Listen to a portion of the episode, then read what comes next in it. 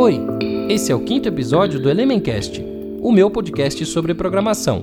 Eu, Luigi Delier, tenho trazido alguns drops de conteúdo sobre front-end, JavaScript, CSS, HTML5 e qualquer outra coisa que eu achar maneira. Depois de um bom tempo sem postar aqui e depois de ter apagado do meu HD dois episódios prontinhos, gravados, editados, e essa ser a quinta vez que eu tento gravar esse episódio, eu faço hoje um episódio especial. Mas antes de qualquer coisa, com muita felicidade eu tenho umas novidades para te contar. A primeira e a mais importante delas é que agora o Elementcast está no Spotify. Isso mesmo, você pode desfrutar dos áudios numa ferramenta bem mais completa. Por lá, você pode favoritar os episódios que mais gostou, seguir o perfil para receber novos conteúdos, baixar os áudios, controlar a velocidade de reprodução, pausar, voltar, enfim. Você já sabe como o Spotify funciona. Se por acaso você não é assinante da plataforma, não se preocupa porque a segunda novidade é que você também pode encontrar o Elementcast no Google Podcasts, que é uma ferramenta gratuita para Android e que tem as mesmas vantagens do Spotify além de possuir um catálogo gigantesco com outros canais. Se você não tem Android e está no iOS, você pode também ter esse controle todo no iTunes. Por lá, você também poderá encontrar todo o material que eu disponibilizar. E por fim, a última novidade é que até que enfim esse podcast tem uma versão responsiva. E o melhor de tudo é que eu recebi um PR do meu grande amigo Gustavo Teodoro e graças ao código dele, agora é possível usar de boas no celular. Então eu já te peço logo de cara que você compartilhe o podcast e me ajude a espalhar a sementinha maluca do front-end nos teus amigos. Mas agora voltando ao assunto desse episódio, eu vou separá-lo em duas partes. Eu tô aqui para falar sobre o meu resumo pessoal da Brasil JS e como foi ter participado do Vue.js Summit em São Paulo. Como esses dois eventos são importantíssimos para a comunidade JavaScript, acho que um episódio dedicado a isso vale muito. Mas não pensa que eu esqueci sobre o assunto que eu estava falando no episódio anterior. Se você não lembra qual era, ou se chegou agora e ainda não ouviu, vale a pena voltar e ouvir. Eu comecei uma série de três episódios e o primeiro foi sobre gerência de estados. Os próximos, que virão depois dessa sequência, serão sobre reatividade e programação funcional no front, qual é o estado atual desses assuntos e quais são as alternativas disponíveis hoje. Começando pela Brasil JS, eu inicio te dizendo que se você nunca foi, sério, se organize e vai no ano que vem. Você realmente não faz ideia do que está perdendo. O networking é incrível, o conteúdo é incrível, a estrutura é impecável e, acima de tudo, é um ambiente seguro. Você, mulher que me ouve, você pertencente a qualquer grupo subrepresentado, vem também. Por favor, queremos você lá. A diversidade faz o evento ser ainda melhor e a Brasil JS é o local perfeito para todo mundo. Então fica ligado e quando começarem as vendas, corre logo nos primeiros lotes para depois não dar desculpa que ficou caro e não dá para ir. Já vai avisando seu chefe, pedindo patrocínio da empresa e vai. Sério, o evento dura dois dias. E esse ano eu participei de uma comitiva de amigos que decidiu pegar um Airbnb para diminuir os custos de hospedagem. Aliás, essa é uma excelente dica. Se você não está acostumado com isso de ficar em hotéis, essa é uma solução ótima, tanto no valor pago quanto no serviço entregue. Outra opção também é ficar em hostels. Muitos desenvolvedores que vão para os eventos no Brasil todo fazem isso. Eu já fiz isso.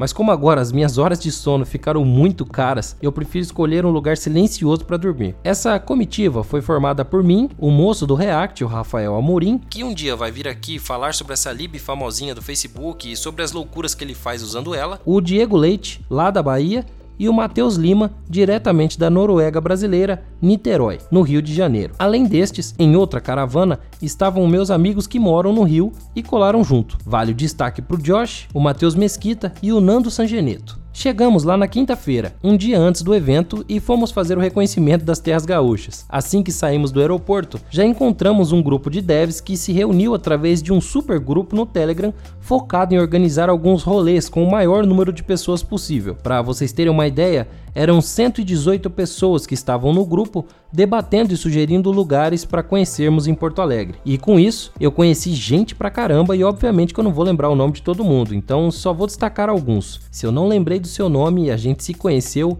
não me odeie. A primeira parada foi numa churrascaria para receber as boas-vindas do povo do Uruguai do Norte. E lá, Os contatos pessoais já foram acontecendo com gente que eu admiro e nunca tinha visto ao vivo. Logo de cara, eu já tive o privilégio de conhecer pessoalmente a Aline Bastos, a Alda Rocha e o Rafael Spest. Tomara que eu tenha dito seu nome certo, cara. Se eu não disse, foi mal. Pessoas importantíssimas da comunidade de desenvolvimento e que fazem a diferença por onde passam. O rolê da noite foi num bilhar maravilhoso que fica próximo à tão conhecida Cidade Baixa. Assim que nós chegamos, já nos deparamos com, sei lá, umas 50 pessoas que já estavam em Porto Alegre por evento e, meu, foi incrível. Nesse mesmo encontro, eu conheci o tão famoso Felix e também o pessoal incrível de outro podcast, o Quebra Dev. Estavam lá o Caio, o Gustavo e o Matheus. Só faltou o Reginaldo que não foi. Mancada, Reginaldo. Em breve, eles estarão aqui no Elementcast para falar sobre inclusão e algumas outras realidades do mundo dos devs. Se você ainda não conhece o podcast desses caras, trata de colocar na sua lista agora mesmo. O endereço deles é simples: Tudo pronto para o primeiro dia. A organização do evento, liderada pelo Jadson e pelo Felipe, surpreendeu por mais um ano consecutivo.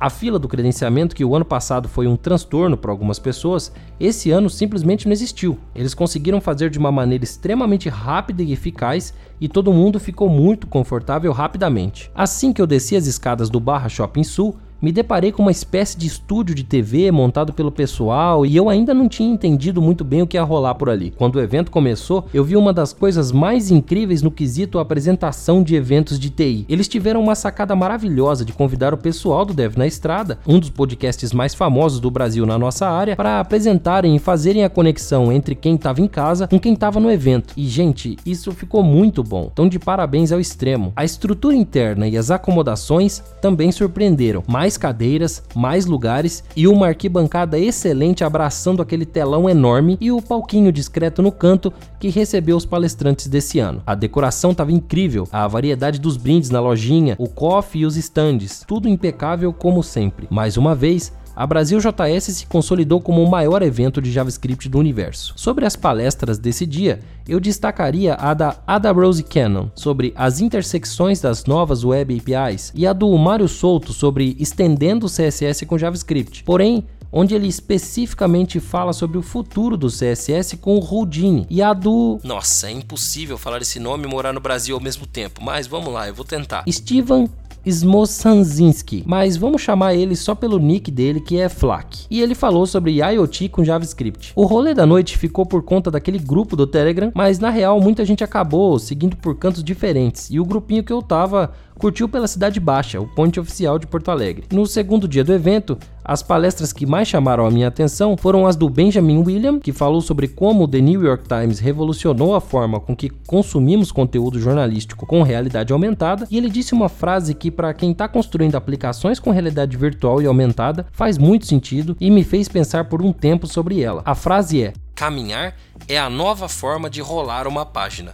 Pense nisso. A palestra da Evangelina Ferreira sobre acessibilidade como estamos quebrando a web cada vez mais foi muito esclarecedora sobre o assunto e, para fechar o evento, a palestra do Rafael Spest foi daquelas que a gente fica com os olhos brilhando, né? Mas também o cara é rockstar, sabe dar espetáculos. Ele simplesmente usou ninguém mais, ninguém menos que o David Bowie como personagem principal da palestra e mostrou como é que podemos misturar imagens via Canvas com Web Audio API e tocarmos as cores ou manipular as imagens com efeitos de áudio, tanto faz. Ainda por cima, colocou uma guitarrinha no palco e deu um show à parte tocando umas coisinhas para todo mundo vibrar. Como a tradição do evento manda, o after aconteceu na cidade baixa de Porto Alegre. Muita gente do mundo todo em torno de aprender mais fazer novos amigos e trocar experiências de uma forma única. Sem dúvida alguma, a Brasil JS fez história mais uma vez e já nos deixa com saudade, ansiosos pelo ano que vem. Se de fato você não pôde participar da Brasil JS por algum motivo, dá para ver o conteúdo todo de graça no YouTube,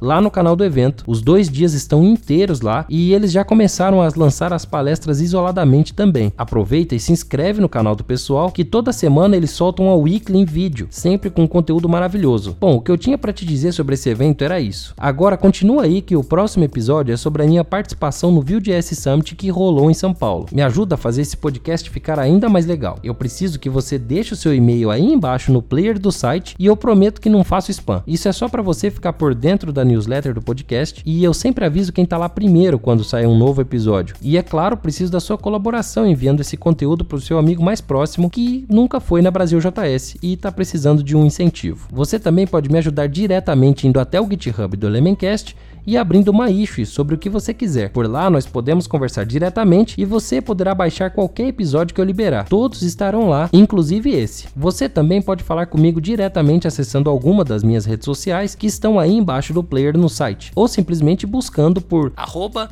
LuigLD. Vem trocar ideia comigo. Uma comunidade forte é uma comunidade unida que se ajuda. Muito obrigado até aqui e até a próxima.